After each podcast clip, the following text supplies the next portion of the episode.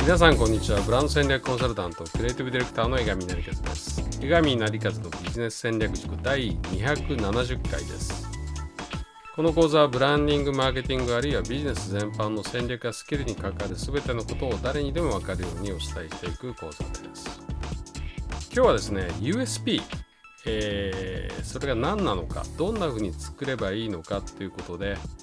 えー、USP の話をします。USP ってあのユニークセリング、え、プロポジションといってですね、ユニークは唯一の普通でないとかっていうか、えー、言葉ですね。セリングはまあ売る、販売するです。で、プロポジションは、まあ、何々提案する、まあ、プロポーズっていう動詞の名詞形で、まあ、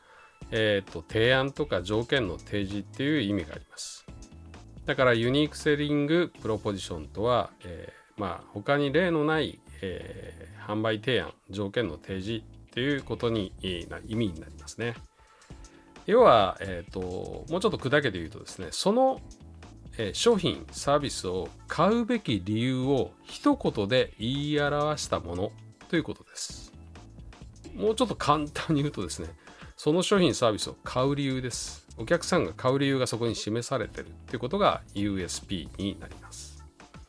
例えば、有名な例で言うと、ダイソンの掃除機。まあ、吸引力の変わらないただ一つの、え、掃除機というこのキャッチフレーズで売り出しましたけれどもこれ大変強力な USP ですよね。吸引力が変わらない、えー、みんな困ってるとこです、えー、だんだん、え、紙パックだと落ちていくっていうところを、え、吸引力を変わらない、え、システム仕組みを考えて、えー、それが今今までにないものだとしてただ一つの掃除機っていう、えー、フレーズになったわけです。でこれはもうあのお客さんがですねどうしてもここに買わなければならない理由が示されてるわけです。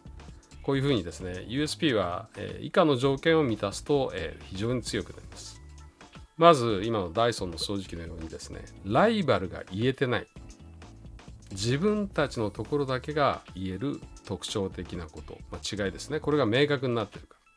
え、吸引力の変わらないっていうふうに明確になってるかとですねそしてそれがですねお客様が潜在的にもしくは顕在的に、まあ、あのどちらか分かりませんけれども不満に思っていることを解決してるよっていうことを明確に掲げているか、えー、こういう USP は非常に強いです。まあ、あのよく USP の事例としてドミノピザが取り上げられます。えー、それがですね30分以内にお届けしますっていうあのすごく簡単なフレーズなんですけれども、えー、要はですね出来たて熱々のピザを30分であなたのもとへもし間に合わなかったらお題はいりませんっていうフレーズなんですね。えー、これ始めた当初はですねものすごくアメリカのお客さんに響いたと思うんですね。新鮮ですよね。まあ今までは要はいつ来るんだろうっていうふうに思ってたんですけれども、ドミノピザは30分以内に必ず来てくれる。味一緒だったら多少高くてもドミノピザをただあの頼むように思います。えー、ピザ、えー、第二次世界大戦後アメリカでピザも大普及しますけれども、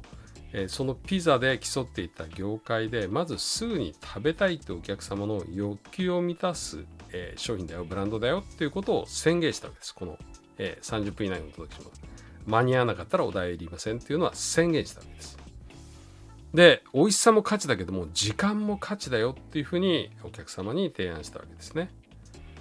えー、この、えー、フレーズでもってドミノピザは実は、えー、31万人の従業員と、まあ、1万5000店近くの店を抱える、えー、巨大企業になったわけです。えー、ただ今、えー、もうそのフレーズは掲げてないと思います。えー、確か。もう他に当たり前ですけど真似されるし今まではまあ他の宅配も含めてある意味、まあ、それが当たり前になってるので、えー、今はこの、え、30分以内っていうのは、え、確か掲げていないと思います。あの思いっきり前に出してないということですね。ということは実は USP っていうのはその時々の状況に応じてある意味、まあ、柔軟に作り変える必要があるってことですね。まああの作り変えずにずっといけたら最高なんですけれどもでも周りの状況市場環境を見ながら作り変える必要は出てくるっていうのが USB です。USP はまずですね、えどういうふうに作るかというと、まあ、他が弱くて自分の強みであるところをまず探します。えー、とりあえず全部探してください。まあ、地域だったり、えー、どの地域でどの値段でどんなサービスでっていうところを自分たちの、えー、商品サービスを洗い出します。でその中でできれば他が言えない自分たちだけが言えることっていうのを探します。で、えー、基本的にそれがですねあのお客様がさっき言ったようにですね潜在的にか顕在的にかわからないけど不満に思っていることを解決できるそういうポイントを探すっていうのが USB 作りのあのコツです。えー、本当に狭い地域狭い分野でもいいので自社がナンバーワンと言い切れる。あるいは他社が全く手がけていないところで顧客の見えない不満が溜まっているところを探します。でそこを自社が解決できるところですね。基本的には当たり前ですけども。自分のブランド自分の商品サービスをお客様が買うべき理由を探すんです。自社の中に。もちろんあの簡単に見つかりません。でそういう時は実は要素を掛け合わせるっていうことを行えばいいかなと思います。例えば、えー、日本の無印良品っていうのはどういう仕組みでできてるかというとまず工程あるいは材料の無駄を省くっていう考え方をまず全ての製品に、えー、適用させてます。でかつ適正な価格要するに高すぎもしないけど安すぎもしない。いいものなんだけども余分な利益そういうのは載せずに適正な価格で販売するっていうのが2つ目。そしてその中で、えー、最高のデザイン性を保ちますよっていうのが3つ目。そしてさらに全ての商品が一つの世界観で表現されてるっていう。まあ実はこの4つの要素が掛け合わさってるんですね。で今は、えー、環境にもいい地球に優しい生活者のためのブランドというポジションを作っています。面白いのは実は、えー、ブランド名。無印良品というのが実は見事な USP ユニークセリングプロポジションになってるんですね、えブランドではない無印。ブランドではありません。でも良品優れた生活用品でありますよということがもうこの4文字の漢字でもって、えー、USP として、えー、表現されてるわけです、えー、USP を作るにはまずあまり複雑に考えずに、えー、自分の強みが立つようにしっかり立つように自分のビジネス要素を全体をですね見直してみてください。そしてそれを生活者の側からどういうふうに組み直せば魅力的でで自社しか言えないものになるのかっていう視点で再構成する、まあ、そんな感じのイメージでチャレンジしていただければいいかと思います。当然あのテクノロジーでものすごいものが持ってるとかもう画期的な新製品だったらもうそれを打ち出せばいいです。さっきのダイソンのように。ですね。だけどそうじゃなくて強みに作るのがすごく難しい場合はドミノピザのように違う視点で強みを作るあるいは無印のように掛け合わせていくってことが非常に大事になってきます。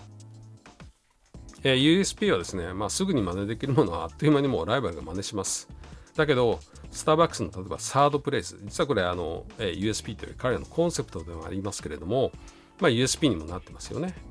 えー、第3の場所っていうこと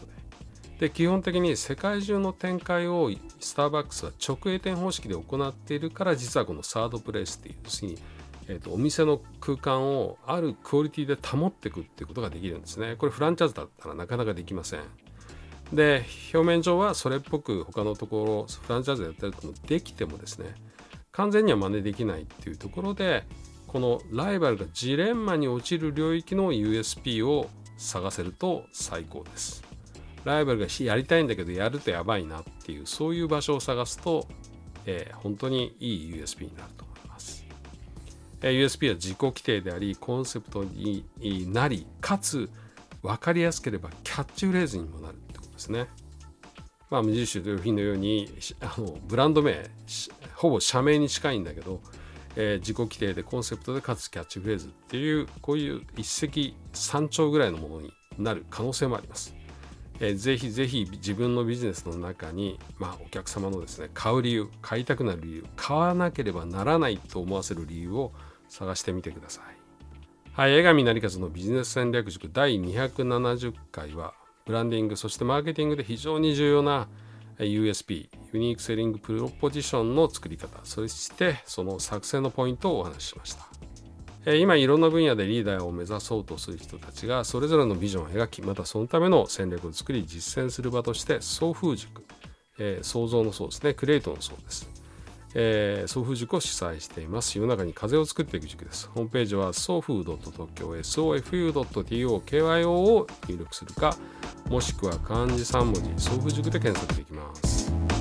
ではまた次週お会いいたしましょう。